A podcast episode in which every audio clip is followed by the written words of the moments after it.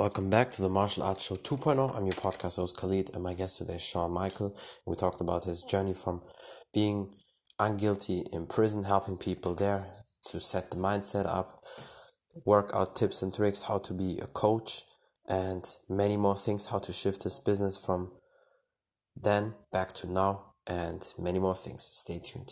Hello, how are you doing? Hope everything is good. I'm fine. Everything is good. I really appreciate you. I was looking forward to this podcast because that will be a real treat. A lot of energy, good booster, and also honestly for myself today a little bit. But you know, that's one thing about me. You know, people can try everything, but I still keep going. It doesn't matter how it is. but I appreciate for taking the time. Absolutely. Give me one second. Let me turn something down. Yeah, sure. No problem. How's my audio? You can hear me all right? Yeah, I can hear you perfect. I can see you. People can see your handsome face. So like all the ladies probably will escalate today. so it's all good. all right, awesome, my man. Awesome. Yeah, I'm glad to be here. Good to good to sit down and chat with you a little bit. I appreciate. It. Yeah, I would just say we can start. Uh, tell people who you are and a little bit about your background. Yeah, so my name is Sean Crane. I'm a, a fitness coach. I'm a life coach. I'm a speaker. I live in Santa Barbara, California, which is a beautiful beach community two hours north of Los Angeles, born and raised here. Uh, my background, awesome. I grew up, you know, loving life as a kid, playing sports, surfing, running around the neighborhoods here, living a really good life. And, you know, throughout childhood and adolescence, I was faced with some tough times. I had some, some challenges I was facing at home with my parents battling addiction and eventually them leaving the household. So we can dive into that and kind of what set the stage for me going to prison and, you know, why I went to prison, what I did in prison to change my life, and how I'm now able to share that experience with people around the world who feel stuck or like they're not giving their all in life and they want to learn the mindset strategies to become mm-hmm. disciplined, consistent, unstoppable so that they can get the results they truly want. Yeah, I mean, that's an incredible story what you have anyway. And there's also something I think, and I would definitely share this again in my story, the video when you talked about winning, which is so true and so important because you know people always give up too easy. Most people anyway they're not dedicated have no discipline. But then also these people who have at the beginning a little bit discipline but when the hard obstacles come they give up. And it seems like with your story and everything you do i mean there, there's no quits in you especially with that background. And once you come out of these hard times I think once you make it that's it basically. You never want to go back to the old habits and you always want to keep going no matter what happens. Yeah. Well, I mean, I feel like growing up, facing adversity, going through tough times is one of the greatest things we can experience in life if we learn from it and we know how to utilize those experiences to our advantage later on. So, yeah. what I learned through all my hardships is how to leverage adversity in my favor. Right? If I'm born with everything I need, I don't have to acquire the skills and develop myself in ways that are going to allow me to grow as a person and to excel because I have everything. I don't need to change, right? That's why there's no growth that takes place in a comfort zone because we're not required to change or adapt. And this is one sure, of the yeah. things that most people are challenged by. They want different results. They want more money. They want a six pack. They want better relationships, but they're not willing to get out of that comfort zone because it's scary.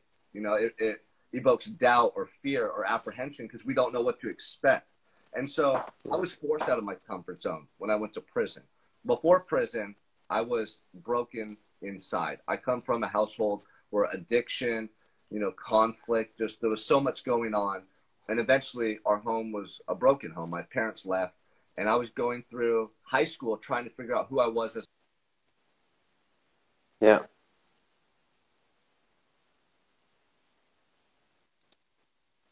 and I started abusing abusing drugs and alcohol. I stopped going to school. I stopped playing sports. I stopped hanging out with the people that I'd surrounded myself with that helped me to to feel and be at my best. And in a very mm-hmm. short period of time, I completely changed from a happy person to a dark uh, and despairing individual. So fast forward all the way to 23, and I end up at a party where there's a massive fight, and I get arrested and charged with attempted mm-hmm. murder for a crime that I didn't commit stemming from a fight at this party where two people were stabbed. And now at 23, I'm looking at my entire life being over. And yeah. that experience transformed my life because in that moment I saw how precious life is and how quickly it can be taken from us.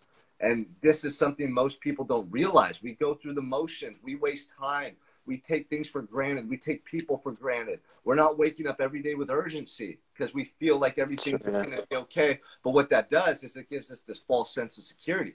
So we're yeah. waking up and we're going through the motions, but are we really excelling at the level that we want to? Are we achieving what we want in life? And people get fooled. Decades and decades go by, and they're playing mm-hmm. the same, working that nine to five that pays the bills. You know, just kind of yeah. staying stuck, not really pushing themselves beyond that comfort zone. And then suddenly they're 50 or 60 and they think, wait, why didn't I live differently? Why didn't I go after that you know, new opportunity? Why didn't I pursue those dreams I had? And so I saw all of this flash before my, my eyes. Like I had that experience almost like I was dying in that cell at 23 looking at a life sentence and I could see the truth like never before. And it changed the way I think, the way I live ever since that moment.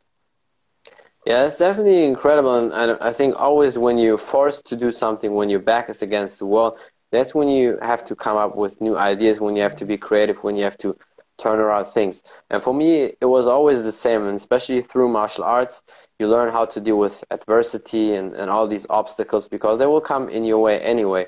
But for me, it's good to be uncomfortable because I know, and that's maybe the, the crazy side that kicks in when you do martial arts. I'm I'm happy when it when it comes like that because I know most people have no discipline. So for me, there's no competition.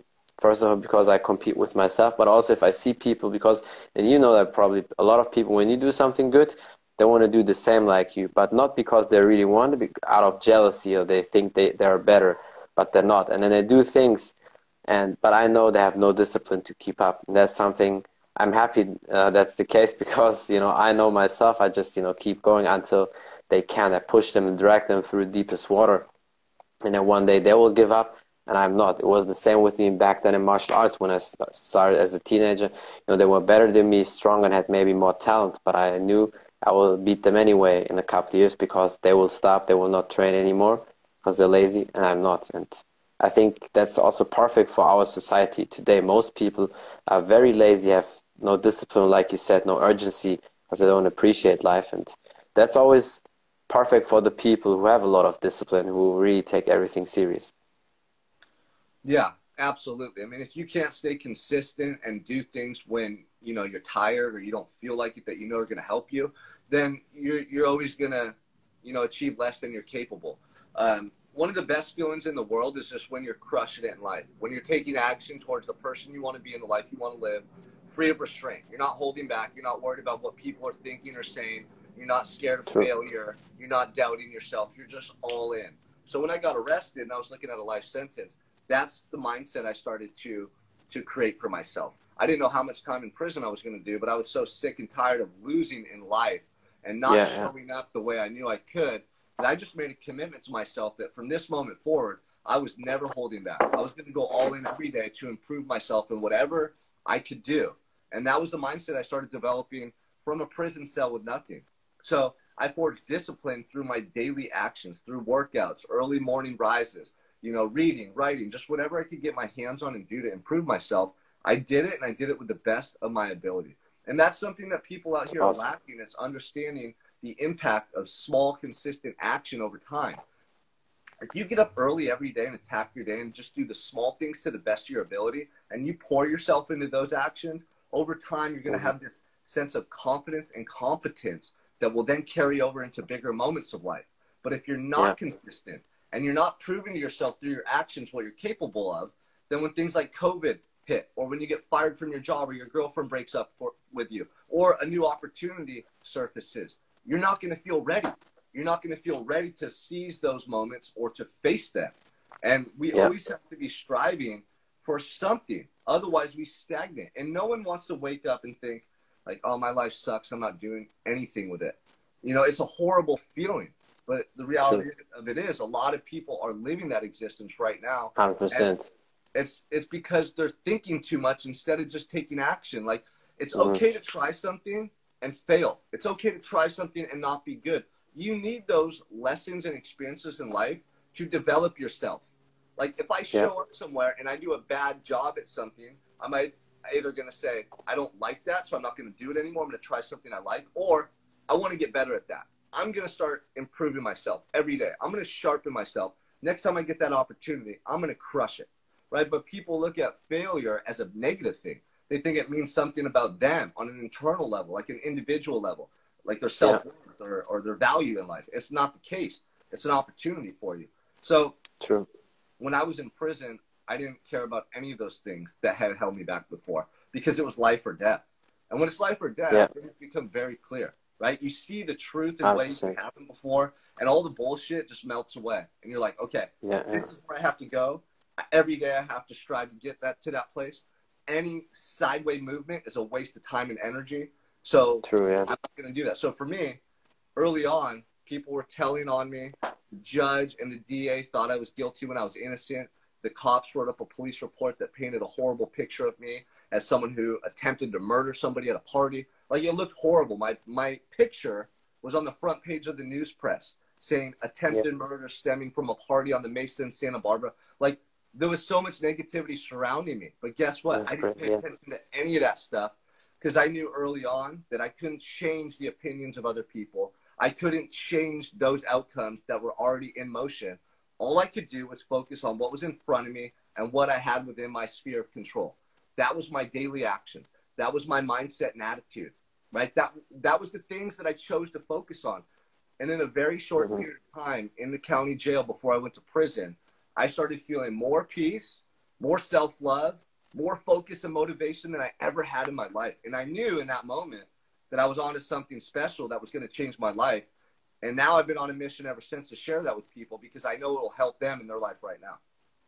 Yeah, that's that's definitely very powerful what you do, and that's why I think so many people can learn from you, and you give a lot of motivation, energy, and fire fire to people. But of course, you always have to apply things anyway, because that's I think the biggest mistake many people do. They're seeking so much for the motivation things, and they need these you know meetings where everybody cheers you on and all that. And I think that's all good and everything, but if you don't have the internal motivation, that that energy, that desire, like you said, you have, like it's wasted time because watching these videos i rather watch no motivation video but then just try to figure it out. And i think most people they're still too comfortable. They always watch content from great people like you but they never apply so of course it's it's a mix of both.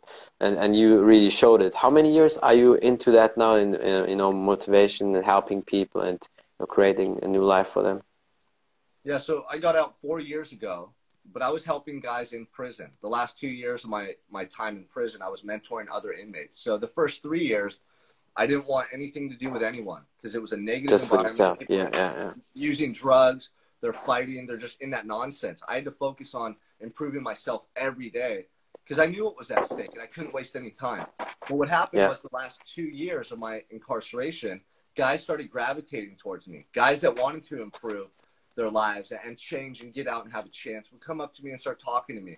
And so I started mentoring these guys through exercise, through our daily talks, helping them to educate themselves with college courses or whatever we had access to.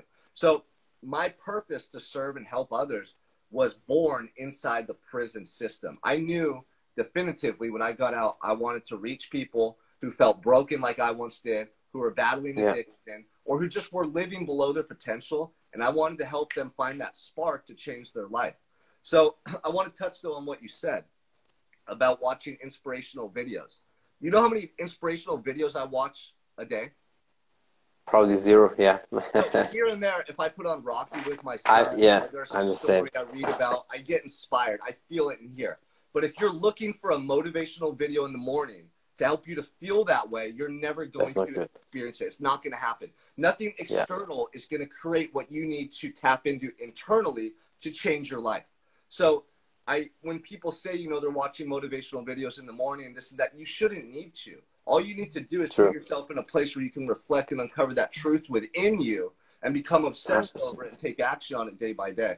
So I'm glad yeah. you brought that up because a lot of yeah. people waste time watching motivational videos, but they're not taking the action true. required to change their life and get the results. So that's so true, and that's for me the same. Like I really, I watch these videos if I see it. So it's not, but I'm not actively looking for it. If I scroll through Instagram because I follow certain people and I see a video and it happens to be like the video when you talked about winning, of course I watch it and it's great, and of, and of course they will inspire anybody. I think, but you really need that own motivation. And so many people have no motivation, but I think it's also because they don't really have a purpose and goals, and the goal is not clear. And especially, I think in business, it's so much with working out. Sometimes people have more goal, but even then, they just say, "I want to lose weight," or they say, "I want to build muscle." Yeah, but it's very vague. It's like it's not clear you want to build muscle? How how do you want to look? How much do you want to weigh? It's the same with weight cutting. It's the same with business. People just want to say i want to be successful in sales. Yeah but throw numbers out like exact number 106000 you know 500 a month or so like a clear number and then you know also what you have to do. And with working out it's the same. And i did read the principle and that's why i can transition to business perfect with that. When i start with martial arts I had problems at the beginning to learn the technique as good as the other people. And then I just thought, okay, I start with the basics.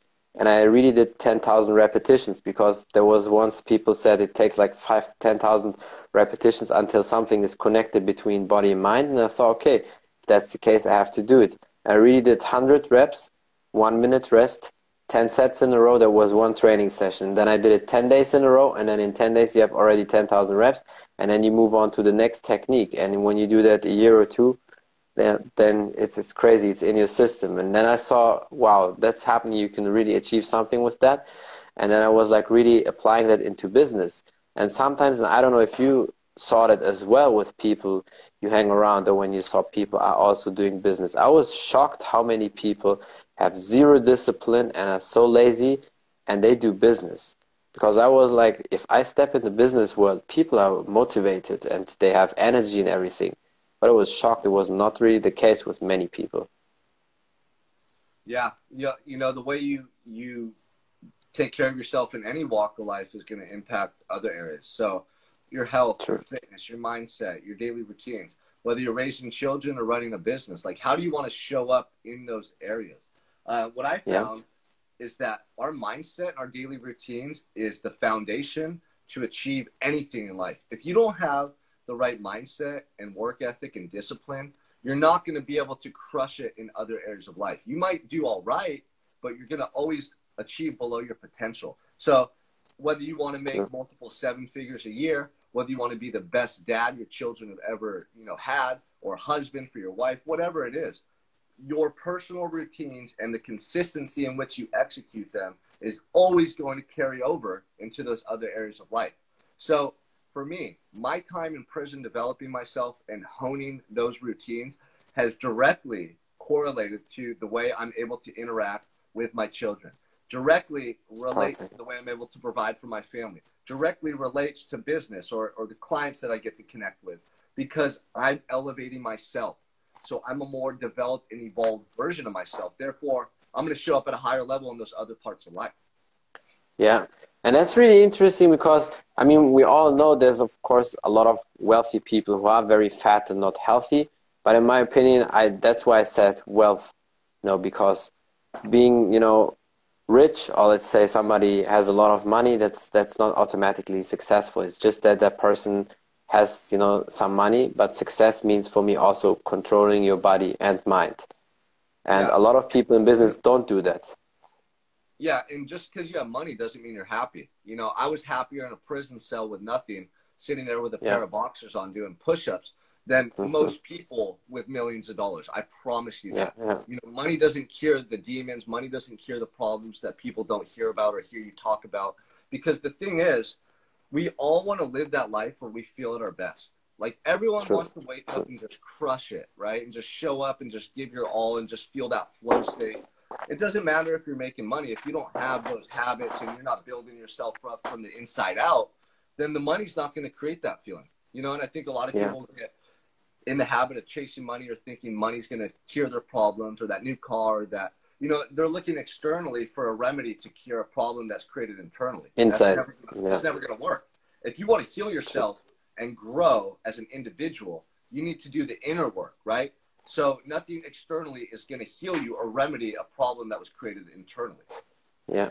And that's very interesting that you say that because also in fitness, and I think a lot of people who are really into bodybuilding, weightlifting, sometimes they forget that, but even with your health, it starts with the inside. And I'm not just talking about your mind, but also the the body because you can look outside great and have muscles, but if you have gut issues and all that long term you're not healthy. So it's like your organs and that's why that's also important the minerals vitamins what you take. So you really have to be healthy from inside and then outside is even better. And that's it's all a combination of everything.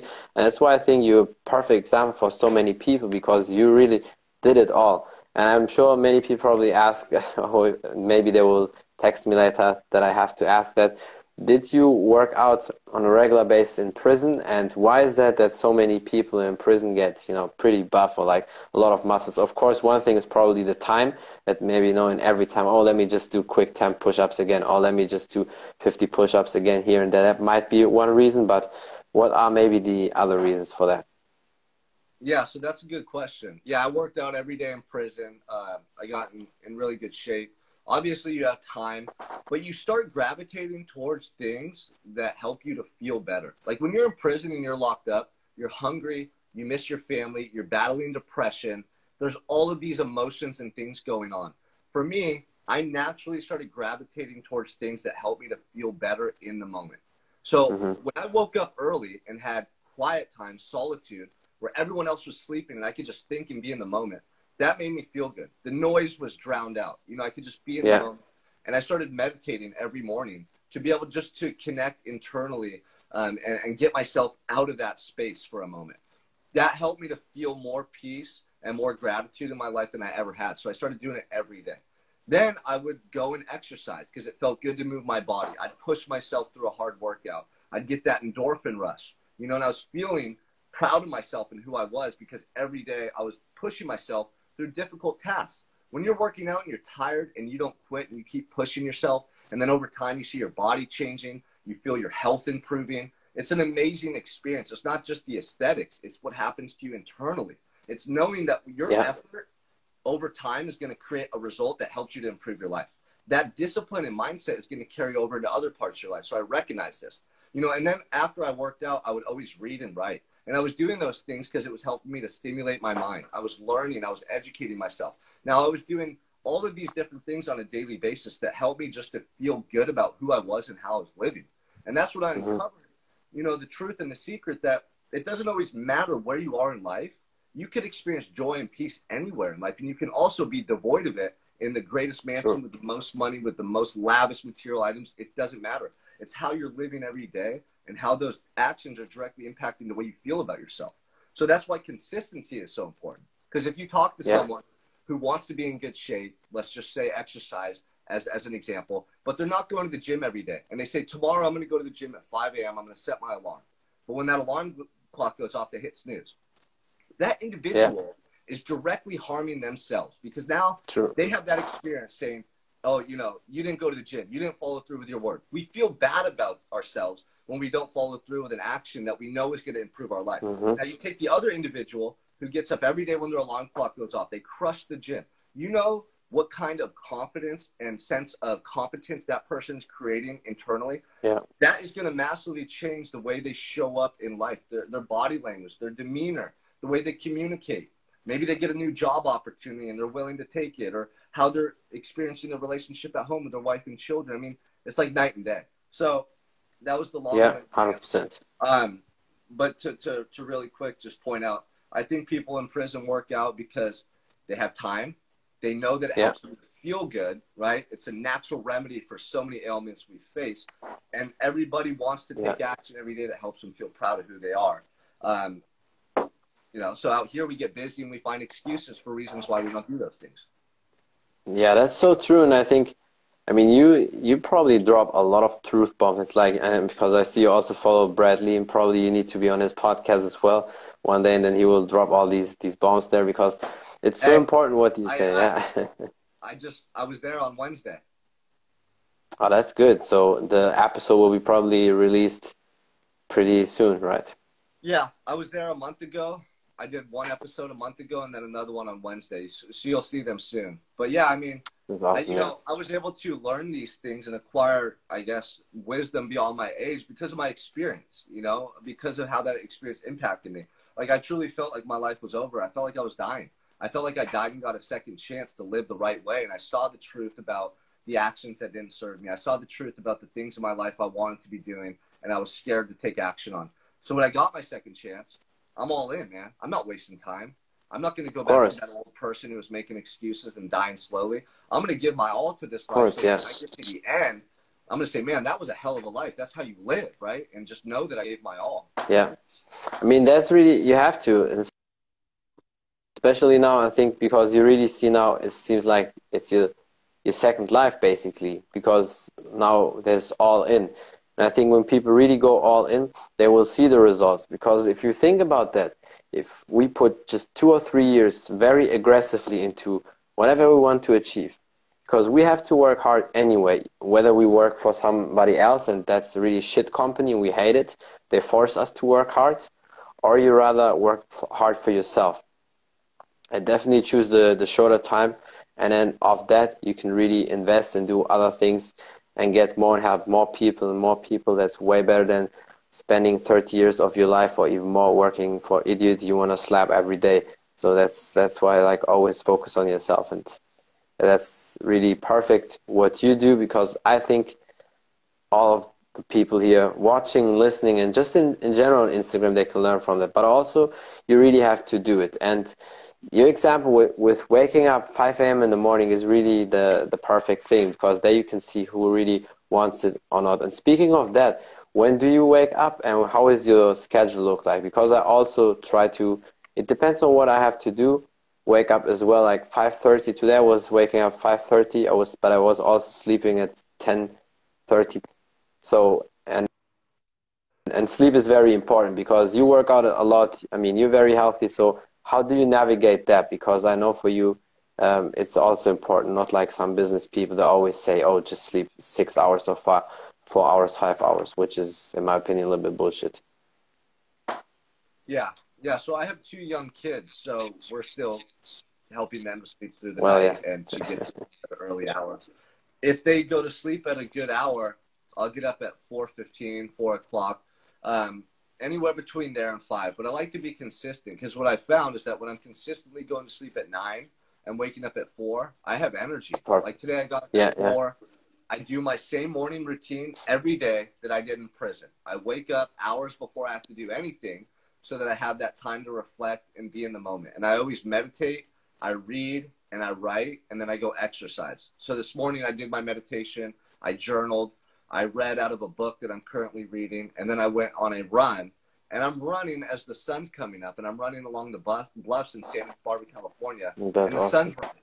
It invigorates me. And I come home feeling, you know, enlivened, able to bring that version of myself to my wife, to my kids, to serve them breakfast, to start our day. And every day it just sets me on fire. So for anyone listening, if you don't have a morning routine, it's going to hold you back. Having a morning routine is going to mm-hmm. set you at an advantage for life. It's going to set the tone for the day. And you're more likely than to show up.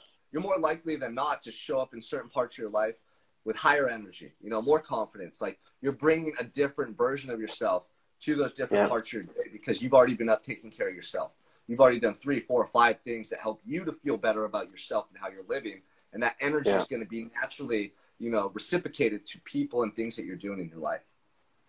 Yeah, that's that's so true, and I, I really felt it many times that morning routine, that that first hour in the morning, how you win the day basically is really perfect because I did that many times in that first hour of the day.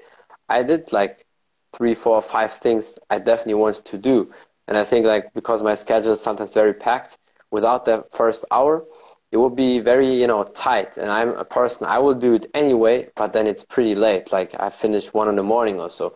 And that sleeping time is very, definitely very bad. Sometimes I have no choice because I do my podcast on a regular basis and with you American guys, the time zone is like between six and nine hours time, you know, time difference. So I still have to do it, and sometimes I'm really looking forward how to figure it out still because I don't want to suffer on sleep. But then at the same time, I still want to push with the podcast because during the day, I also have to do my things. And you know, with time differences, it's also anyway still uh, morning time or, or, sleep time for a lot of you guys there. So that's why I really have to figure it out. And I mean, Friday, Saturday, Sunday, it's not too bad because then tomorrow I sleep a little bit longer. It's no problem. but with all these other days, I really have to to figure it out how to manage it because I don't want to cut the podcast short, but at the same time, I also need that sleep because I was still waking up every morning 5.30 or 6, 6 um, a.m but then also 10 p.m. doing the podcast, and I still need that sleep. Need to do my workout, so it's like sometimes pretty tight everything, but you can make it work. Yeah, yeah, you got to find the balance, man. You got to find the balance of what helps you to feel at your best, right? So, sleep's important. Getting up early is important. You got to find a way to make it all work. Yeah, definitely. So, what would you say, maybe for me, like if I have a podcast at 10 p.m. or 11 p.m., because I don't want to cut it off. So I have to maybe try to get a few people a little bit earlier, one hour earlier or so, and then sleep immediately and then waking up five in the morning. Would you say that's maybe better for me? Yeah, if I were you, I would just move the podcast up a couple hours so that way you could be done with that and then kind of unwinding and getting your mind ready to for sleep so that you get good yeah. quality sleep and that you can wake up early and still attack your day. Yeah, because sometimes honestly I really felt it like because I'm very hard on myself and I have to do all these things.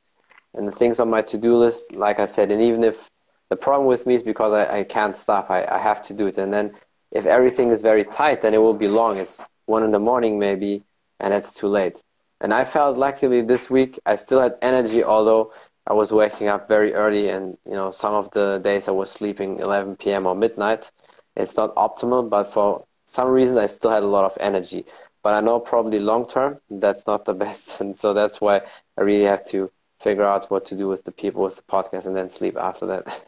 yeah, yeah, absolutely. Make yeah, you got to make those adjustments because you know otherwise over time it just takes a toll on you, and then you're not going to be able to do the podcast. You're not going to be able to feel as good as you are, and it's going to backfire.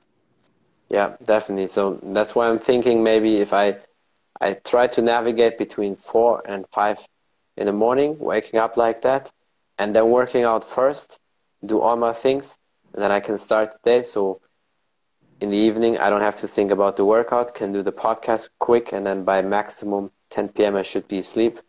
And that's that's perfect, I think. There you go. Boom. Yeah, because the the after midnight sleep is not healthy. And I mean, you're you're a fitness guy, you know that, but we also know so many people in the business industry that always say you have to work so hard four hours sleep should be enough, and that's or five hours, and that's that's in my opinion definitely bullshit. Yeah, I mean, my thing is quality over quantity. You know, exactly, I'm the same. Yeah, four hours a day that are more productive than someone else's eight hours because they're wasting. Ten four hours are better. Yeah. You know, they're not high energy. They're not high focused. They're kind of going through the motions at 50%, and I'm at 100%. I'll take the four hours of quality focused time all day long. Then I have more time for my family. I'm getting better sleep. I'm doing things I enjoy every day. And over the long term, I'm going to be able to sustain that. Whereas people who want to grind themselves into the ground, they, they can't sustain it. And even if they do, they're not enjoying themselves. So what's the point?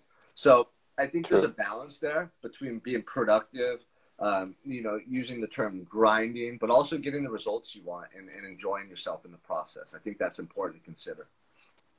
Yeah, definitely. And I mean, for you, even more because you're dad, you have your kids, and I think probably all the dads or mothers out there that know how it is with little kids. They they wake you up anyway early, so you have to be ready. And I'm sure you're also one of these guys. You definitely don't, you know, cut the family short um, for the business because that's another mistake many people do. They put business so many times first and then there's no family time. And of course, the family doesn't need you as much as people think. It's like it's uh, again about quality. Like if you spend two or three hours a day, you know, hundred percent with them, they're very happy and satisfied. But if you never make that time, I guess that's also not good. Yeah, I mean, I don't want to look back one day and say, "Oh man, I made a hundred million dollars," but I, I don't really have a close relationship with my children. You know, I don't ever want to be that person because I value family. So yeah. I'm finding a way to do both, and that's consistency. That's being true, to the person I say I want to be, and making every day count. Um, so that's that's my approach. But I'm blessed, man. I get to have a beautiful family. You know, I get to do what that's I love good. every day. um, and I, I, don't take it for granted. I cherish it, and I, I, live every day, man, the way I would if it was the only one I ever had. You know, I want to make every day count. I don't want to overlook a single moment. So that's the type of um, focus and intentions I set for myself in my life. Yeah, that's very that's so important. And do you feel like because of the morning workout, the morning routine, you have more energy than if you don't do that? If you compare it maybe to um, you know older days or so. Yeah, yeah. The days I get up early and work out, I have more energy than on the days I get up early and don't work out. Um, it just fuels me for the whole day. I have those positive endorphins going. I feel accomplished because I got something productive done. And I know, okay, my workout's done. Now I can just focus on business and then I can focus on family. And it's just the right formula for me. Mm-hmm. How do you work out and how do you eat? Because I think that's that's the thing a lot of people are interested, especially you know when you do business and, and all that. You need to have 100% energy, and food, of course, comes into place. Um, so, yeah. what is your routine like there?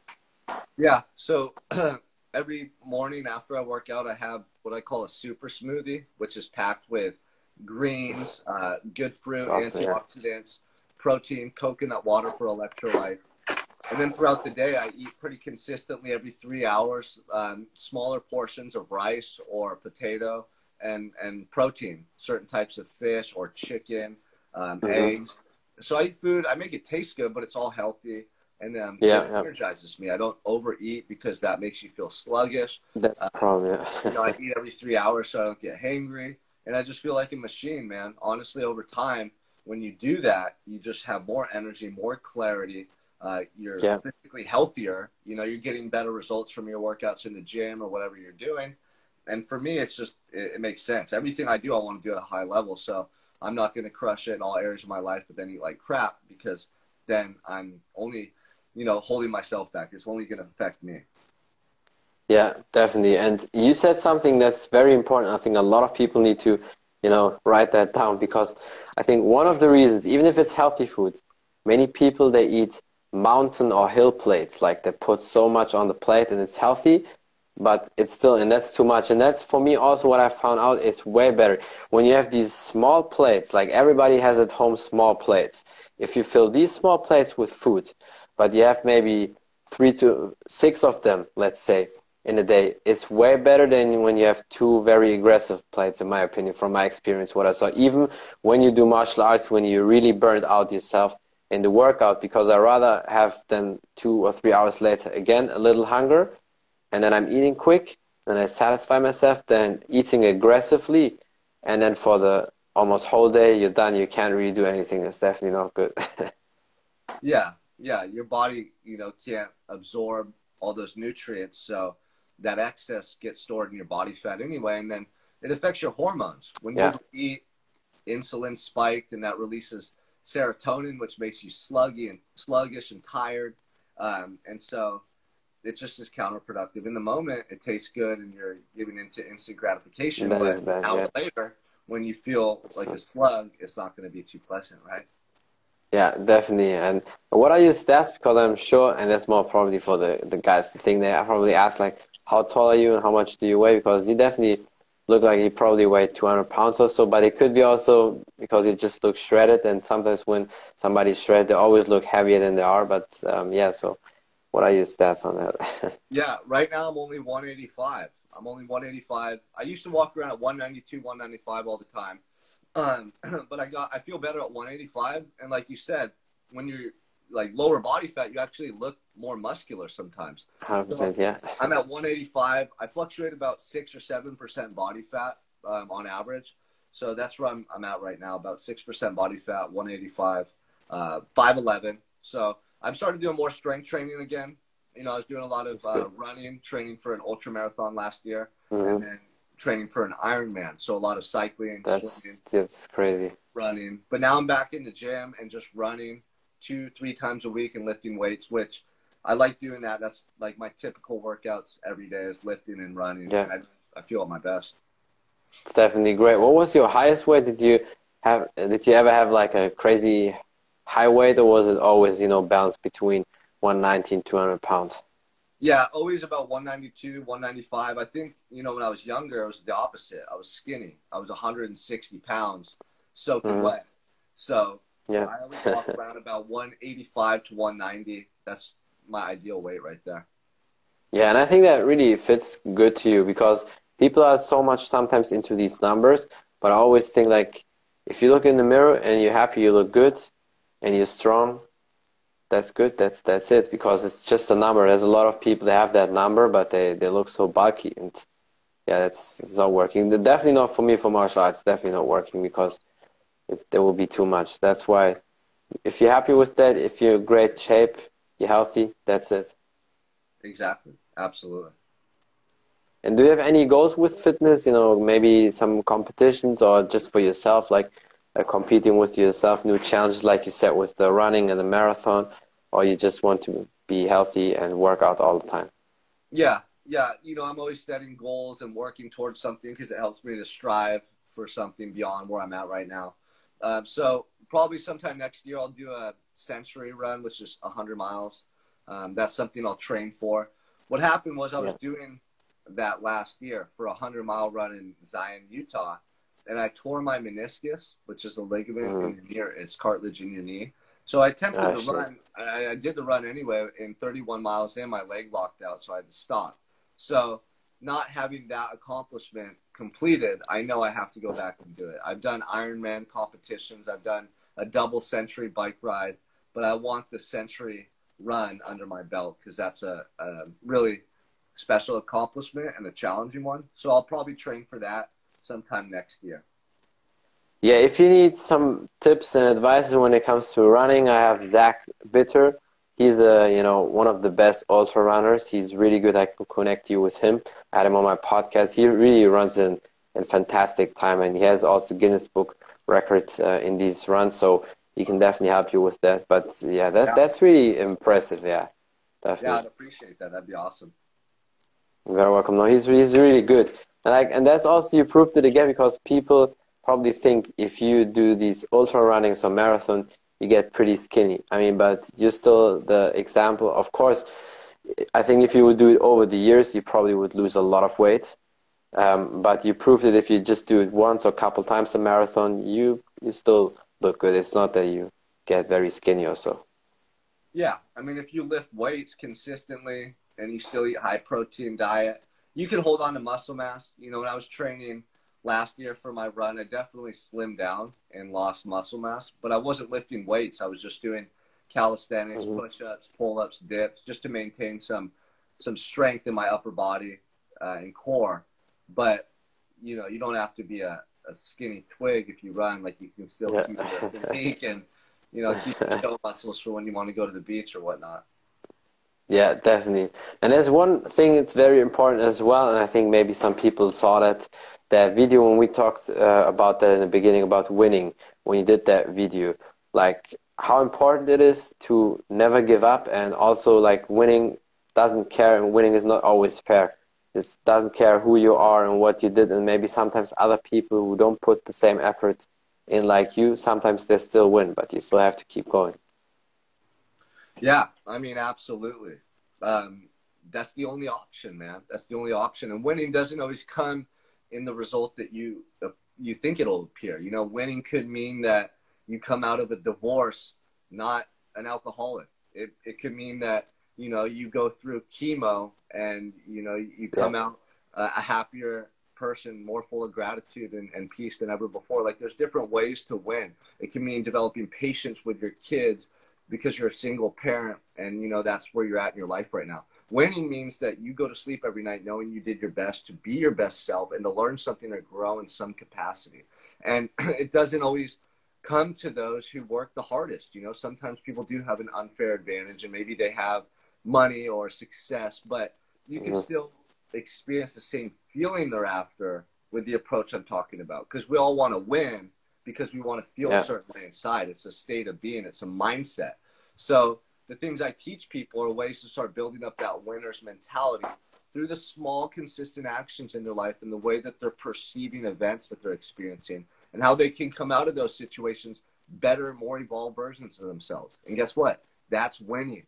Like when you don't go through something challenging in life and feel like it defeated you, you're winning. You know, and sometimes that means you just were open minded and learned something new. Sometimes that means you know you were able to maintain control of your emotions or you were able to stay focused on a task. And that's the message is like you know you have to have that mentality that how can i learn and grow from this situation? And when you do that you're going to feel like you're at an advantage or you're coming out on top. Yeah 100% that's so important. I think you dropped so many truth bombs here in that podcast. I think a lot of people can learn something from that um, is there anything else you want to say any last advice or something you want to promote uh, no, I just appreciate you having me on. Uh, if if you want to talk welcome. about something that people can get their hands on that might help them, uh, this book, Prison of Your Own. I wrote this about my time in prison um, and mm-hmm. the learning lessons that I went through that helped me to take control over my mindset and change yeah. direction in my life. So if anyone's going through a tough time and they, they want to like read something that's inspirational, but also they can give them a blueprint to execute in their life right now, some strategies you know, I, I, highly suggest picking up a copy or reaching out to me, and I'll send you a free copy.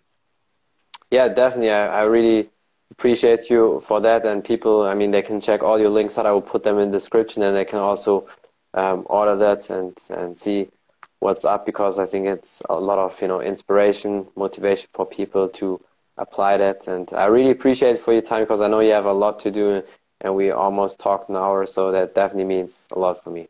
Absolutely, man. Anytime. You know, I love to to have these type of conversations and appreciate you having me on. So, uh, hope everyone gets value out of that conversation. Hundred percent, yeah. You too, and see you soon, everybody. Bye. bye. That's it from the Martial Arts Show 2.0. I'm your podcast host Khalid, and my guest today was Sean Michael, and we talked about his journey into fitness, health, tips and advice, how to be a coach, being unguilty in prison, how to set his business up there, and what he's doing now many more things. Thank you for watching. Thank you for listening. Don't forget to follow him on Instagram. Check out his journey if you want to know more about the podcast on Spotify, iTunes, and all available platforms. Just type in the Martial Arts Show 2.0 and you will find me there. Thank you for the support. Until next time, bye everybody.